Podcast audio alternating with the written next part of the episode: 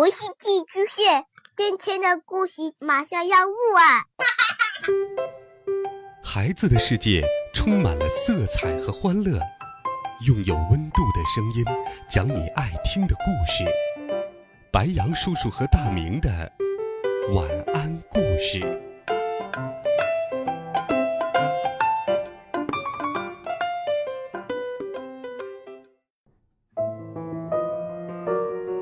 小朋友们、同学们，大家好，欢迎收听白羊叔叔讲故事。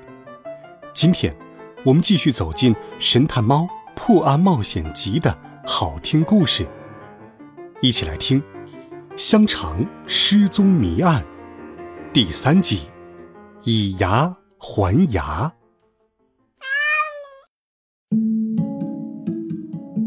奥利维尔·伯奈眯上眼睛，仔细打量着破了洞的盖子。直摇头，这下好了，连一根香肠也没剩下。他喃喃自语道：“哦，真该死！”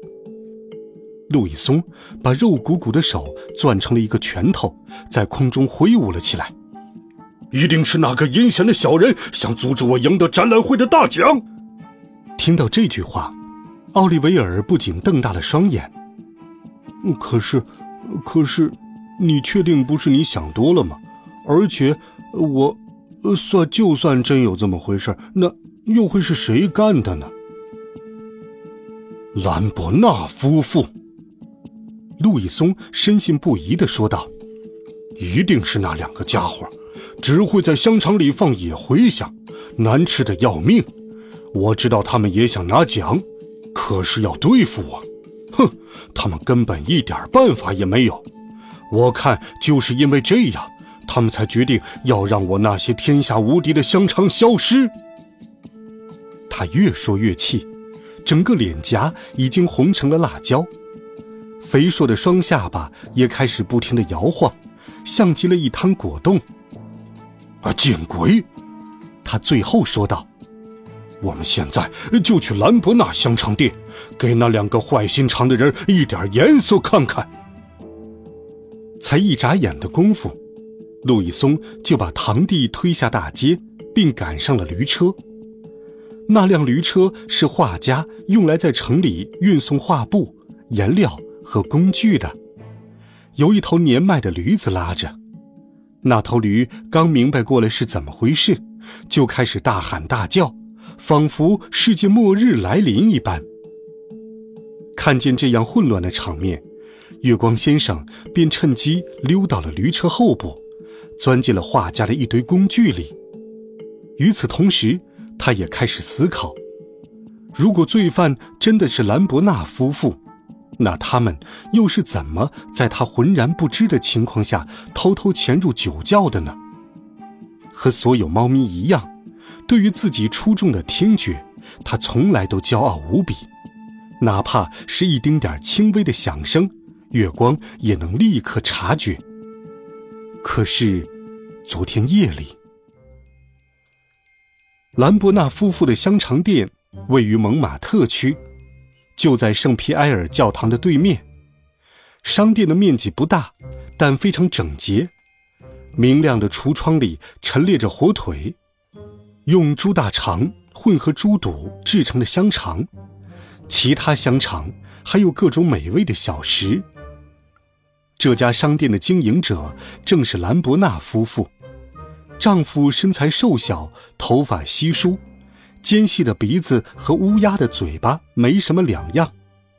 妻子身材魁梧，顶着一头浓密的卷发，至于脸上的表情，看起来就像是刚咬了个酸柠檬一样。当路易松和堂弟奥利维尔，当然。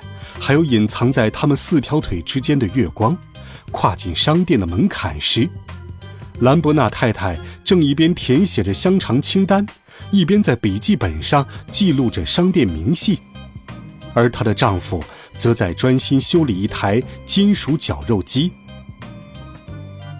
嘿，你们这两个不知羞耻的小偷，快还我的香肠来！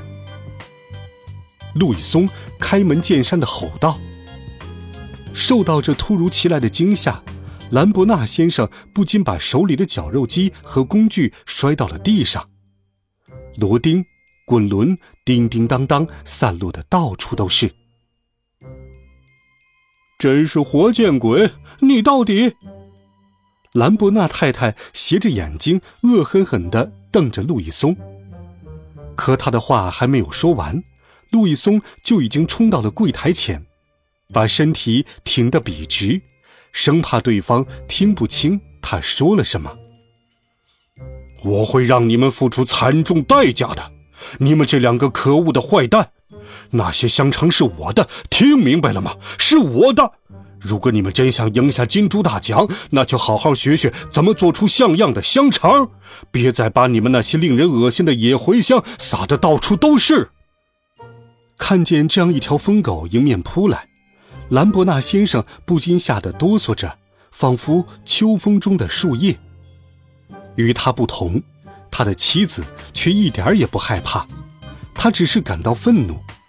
当这样的愤怒积聚到一定程度时，他便把手指伸进了一个大罐子，罐子里装着美味的腌制鹌鹑蛋。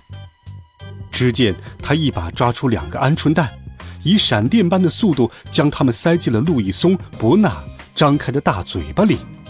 嗯嗯，没教养的人，赶快给我出去！你以为你这种乡巴佬做出的香肠可以和我们的媲美？呸！让我来告诉你吧，谁要是偷了你的香肠，那才真是倒了八辈子大霉！看着吧，他肯定会吃坏肚子的。听见他这样说，路易松不禁恼羞成怒。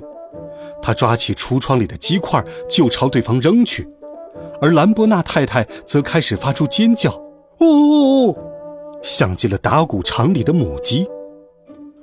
伯纳特，你这个没出息的家伙，倒是给我动起来呀！快把这个野蛮人从我们的商店里赶出去！然而，她那位浑身哆嗦的丈夫所能做到的，只是再一次把手中的零件掉落一地。要知道。那可是他片刻之前刚捡起来的，叮叮当当，又掉了一地。这这，我亲爱的，我不知道我是否……他一边结巴着说道，一边直冒冷汗，并用眼角的余光斜视着路易松，这个庞然大物。气势汹汹的兰伯纳太太看到丈夫这样懦弱。只好自己抓起风干的香肠，用力扔向路易松。只是飞奔出去的香肠并没有击中靶心，而是砸到了奥利维尔的脸上。这个可怜的家伙正一脸震惊地注视眼前所发生的一切，根本没有回过神来。这时，一直冷眼旁观这场骚乱的月光终于决定采取行动。他像头美洲豹一样。迅疾地穿过商店大堂，然后钻进角落里的一道小门，瞬间潜入了商店后头的作坊。他开始四处嗅闻。任何一家香肠店的作坊都会弥漫着各种迷人的气味，比如刚刚做好的香肠、新鲜烹制的酱料、装满了香料的瓶瓶罐罐。然而，月光闻了一遍，又闻了一遍，却始终没有在任何一个角落捕捉到香菜的气味。要知道，那可是路易松的香肠所特有的气味。光凭这个证据就能证明，那些香肠从没有在这个地方出现过。不知不觉中，隔壁的喊叫声已经停止，于是月光又退了回去。将头探出作坊的小门外。天哪，看起来香肠店就像是经历了一场飓风一样，盐撒的到处都是，墙上还密布着碎鸡蛋的残痕，仿佛是嫌这一切还不够混乱，连兰伯纳先生的一只眼睛居然也肿了起来。他的妻子一边从地上把肉罐头捡进纸箱，一边咕哝着说道。那个家伙简直丧心病狂，伯纳德，我们必须控告他，让他赔偿我们的损失。嗯，是的，亲亲爱的，可怜的丈夫一边喃喃说道，一边从肩膀上拿下了一块牛排。这样野蛮的闯进来，还不分青红皂白的指控我们盗窃，真是自以为是、厚颜无耻。嗯，是的，亲爱的。哼，女人依旧喋喋不休，好像真的有谁对她那种没有味道的烂肉感兴趣似的。嗯，是的，呃亲爱的。月光不想再听下去了。兰博纳夫妇是百分之百无辜的，罪犯一定另有其人。那么问题来了，他究竟是谁呢？黑猫溜出了香肠店，发现奥利维尔已经上了驴车走远了。可是，在一旁的油桶后头，他却发现了一个身影，仿佛密探一般，正窥视着什么，似乎要挖掘什么秘密。那，不是路易松吗？他像是在监视兰博纳香肠店呢。瞧他那魁梧的身形，简直就像一头躲在鞋盒后方的大象，藏了也是白藏。那两个家伙以为能骗得了我？他自言自语地咕哝道，还说自己是无辜的。哼，走着瞧，迟早让你们把赃物给我交出来。然后嘛，月光先生无奈的摇了摇头，喵，叹着气，匆匆离开了那个地方。哎，有时候，人类的想法还真是莫名其妙啊。好了，孩子们，这一集神探猫的故事，白羊叔叔就给你讲到这里。温暖讲述，为爱发声，我们。明天见，晚安，好梦。